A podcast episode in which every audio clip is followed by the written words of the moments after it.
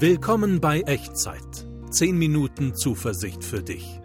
Ein Podcast mit Jörg Dechert von ERF, der Sinnsender.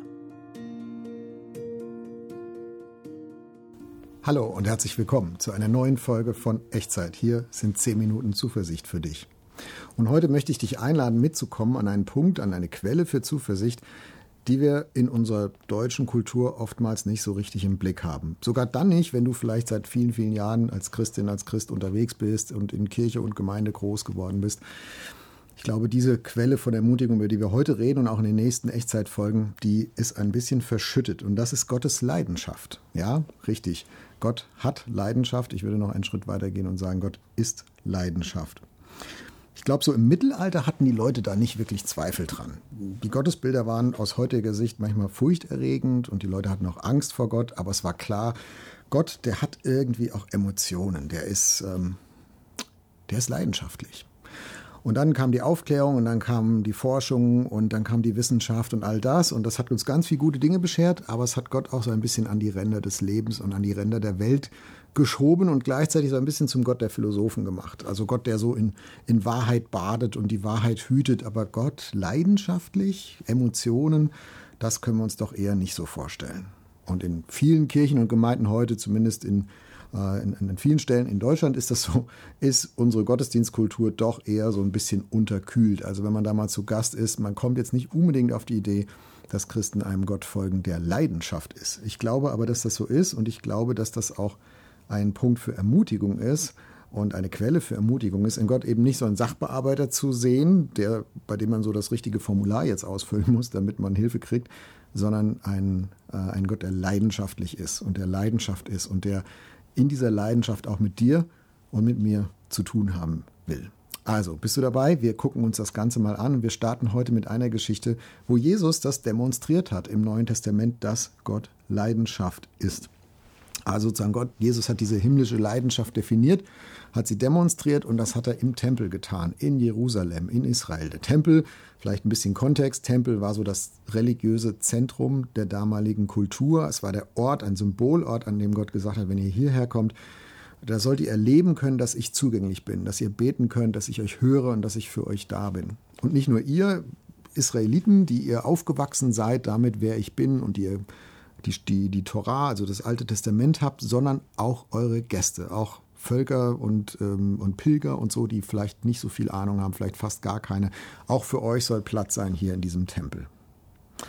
Und dann ist was passiert. Dann haben die Juden damals den Tempel immer mehr zugestellt und sie haben ihn immer mehr Fläche vereinnahmt und in Beschlag genommen durch, ja, man könnte sagen, Tempelbusiness. Also da wurde Geld gewechselt, da wurden Opfertiere gekauft und verkauft, da war Lärm, da waren viele Leute, die hatten alle mit Gott anbeten und mit Gott in Verbindung treten gar nichts zu tun, sondern das war sozusagen so drumrum die Zone. Aber die haben, die haben diesen Tempel zugestopft, und zwar zugestopft für die Menschen, die eigentlich zu Gast sein könnten und die mal so reinschnuppern wollen und die mal ähm, das so ein bisschen mitkriegen wollen, wie ist das eigentlich mit diesem Gott und kann man mit dem in Verbindung treten. So, das ist der Kontext und jetzt lese ich dir vor aus dem Markus-Evangelium Kapitel 11, nur drei Verse, 15 bis 17 und wir schauen mal, was da an Leidenschaft Gottes auftaucht und was da, glaube ich, an Ermutigung drin steckt. Also ich lese das vor.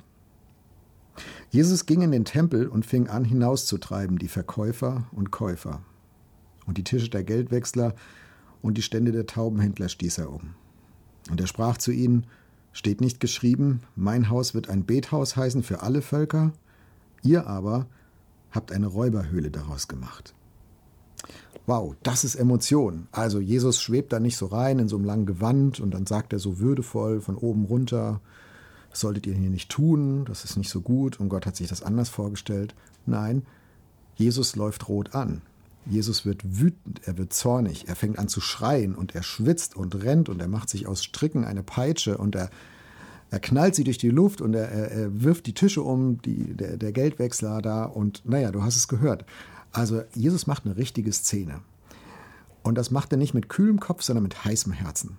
Jesus hat Leidenschaft, er demonstriert die Leidenschaft Gottes. Und er treibt sie alle hinaus, die da nicht hingehören. Er treibt alle aus dem Tempel raus, die da gar nicht Gott anbeten im Sinn haben, sondern die eigentlich Business im Sinn haben. Also es sind Emotionen, die von Jesus da, da sichtbar werden. Und es ist letztlich Gottes Leidenschaft, die da sichtbar wird. Das Zweite, was mir auffällt an diesem Text, vielleicht hast du das auch rausgehört, Gottes Emotionen, die hat er nicht so, weil er sich nicht, nicht äh, im Griff hat, nicht kontrollieren kann, so wie ich das manchmal habe, ne, dass, dass man sagt, oh, jetzt ist er ausgerastet, weil man irgendwie so viel Frust hat und, und äh, dann, dann bricht das ja manchmal aus uns raus, kennst du vielleicht auch.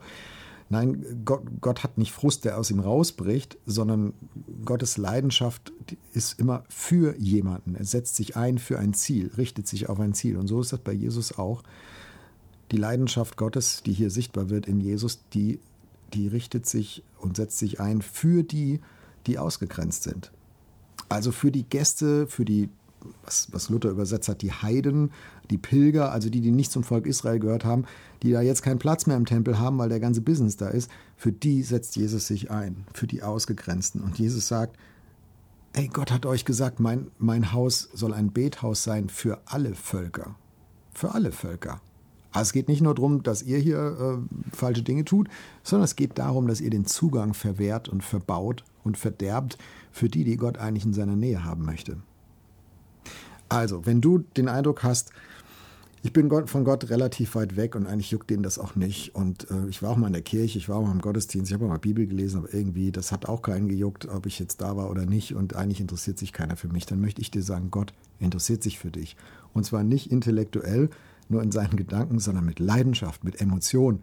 Jesus zeigt dir das hier. Jesus treibt die Händler raus und den, den Business raus, all das, was manchmal so in frömmster Absicht wir anderen Menschen in den Weg stellen, das treibt Jesus weg, weil er Leidenschaft hat für die, die ihn suchen. Weil Jesus Leidenschaft hat für die, die zu ihm gehören sollen. Jesus zeigt Gottes Emotion, Gottes Leidenschaft setzt sich ein für die Ausgegrenzten. Und das Dritte, die Emotionen von Jesus, die wenden sich hier auch gegen jemanden, nämlich gegen die, die, die versuchen, ihn zu vereinnahmen, die versuchen, Gott zu vereinnahmen, so für ihre eigenen Zwecke. Also so wie das die Händler gemacht haben in dem Tempel die haben aus dem Anlass, da kommen Leute, um Gott anzubeten und Gott ist irgendwie hier, wichtiger Ort, haben sie dann ihren persönlichen Gewinn versucht draus zu machen. Und sie haben sozusagen Gott vereinnahmt für ihre eigenen Zwecke, für ihre eigenen Ziele und das lässt Gott sich nicht gefallen. Und auch da ist Gott nicht cool und kühl und sagt, das möchte ich nicht, lass das bitte, sondern wie gesagt, Jesus tobt, schreit, rennt, schwitzt und treibt sie alle hinaus, weil Gott lässt sich nicht vereinnahmen. Gott ist ein heißer Gott, er ist ein, ein Gott mit Leidenschaft. Und ähm, ein Gott mit Leidenschaft kannst du nicht dir unter den Arm klemmen und dann mit ihm machen, was du gerne hättest. Also, Gott hat Leidenschaft. Die Leidenschaft, die setzt sich ein für die Ausgegrenzten und sie wehrt sich gegen die Vereinnahmung, oft im Namen von Religion, oft im Namen von ganz frommen Anliegen. Jesus eifert, wenn wir ihn vereinnahmen, wenn wir andere ausgrenzen. Und das ist eine gute Nachricht. Das ist eine gute Nachricht für die Ausgegrenzten, natürlich.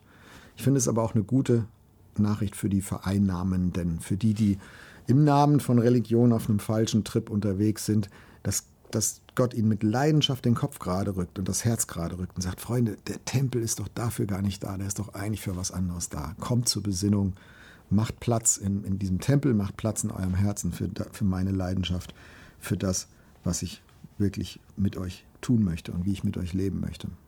Und das möchte ich, möchte ich auch. Und da, wo ich immer wieder vielleicht auch selbst andere ausgrenze und Gott vereinnahme, da möchte ich mir das ja, vor Augen halten und möchte es dir heute vor Augen halten. Gott hat Leidenschaft und die Leidenschaft setzt sich ein für dich. Für dich, wenn du ausgegrenzt bist, setzt sich auch ein für dich, wenn du in Gefahr stehst, ihn zu vereinnahmen. Gott ist nicht kühl und berechnend und intellektuell und philosophisch, sondern Gott ist Leidenschaft für dich. Und ich schlage dir vor, dass wir zusammen beten und dass wir Gott in dieser Leidenschaft, in seiner Leidenschaftlichkeit ansprechen. Und wie immer bei Echtzeit kannst du dich in Gedanken einklinken in die Worte, die du mich sprechen hörst und es so mit zu deinem Gebet machen. Und Gott wird es ernst nehmen, was du ernst meinst. Lass uns zusammen beten. Vater im Himmel, das ist für uns ein bisschen fremd, das so zu lesen, dass du Leidenschaft bist und Leidenschaft hast und Emotionen bei uns Menschen da uns fallen so unsere Ausraster ein, die Zornesausbrüche und da passiert auch viel Mist, da geht auch viel, zu, viel kaputt, da passiert Zerbruch. Aber wenn du Leidenschaft hast, Gott, dann machst du das nicht, um, weil du dich nicht unter Kontrolle hast. Und dann machst du das nicht, um andere zu beschädigen nicht abzureagieren, sondern deine Leidenschaft ist Zeichen deiner Liebe. Deine Liebe zu denen, die ausgegrenzt sind. Deine Liebe sogar zu denen, die dich vereinnahmen, die versuchen, dich für ihre Ziele einzuzwecken, so wie ich selbst das manchmal auch tue. Danke, dass du das nicht mit dir machen lässt. Danke, dass du dich einsetzt für alle, die außen vor sich fühlen. Danke für deine Leidenschaft, die auch für mich da ist. Danke, Gott. Amen. Ich bin wie immer gespannt, in welche Situation rein du dieses Gebet mitgebetet hast. Wenn du magst, schreib mir gerne unten in die Kommentare oder per E-Mail an echtzeit.erf.de. Ich freue mich sehr, von dir zu hören. Und nimm das mit so in die nächste Woche, in die nächste Zeit. Gott ist Leidenschaft. Er ist nah an dir dran mit ganz heißem Herzen. Er eifert da, wo Menschen ihn vereinnahmen oder wo Menschen ausgegrenzt werden. Und er tut das immer für uns, für dich, für Menschen. Und das ist am Ende gut für alle. Gottes Segen möge dich begleiten in die nächste Zeit rein. Den spreche ich dir jetzt wie immer gerne noch zu. Der Herr segne dich und behüte dich. Der Herr lasse sein Angesicht leuchten über dich und sei dir gnädig. Der Herr erhebe sein Angesicht auf dich und schenke dir seinen Frieden. Amen. Das war Echtzeit. Zehn Minuten Zuversicht für dich. Ein Podcast mit Jörg Dechert von ERF, der Sinnsender.